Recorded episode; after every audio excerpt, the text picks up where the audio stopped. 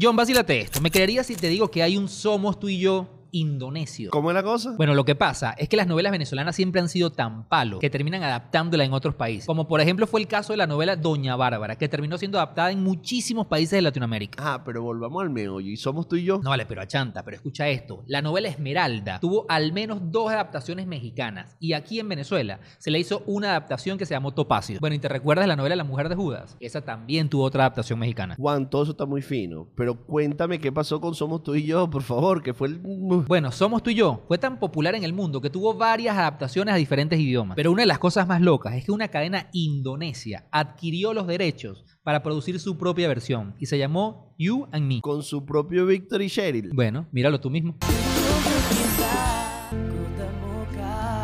Ya va, ya va, pero ¿cuál es Víctor? Bueno, yo en verdad no los entiendo bien, pero creo que este pana que tiene la gorra. Ngapain sih pacaran sama dia? Apapun usaha lu buat ngancurin Dalo por hecho, mi indonesita.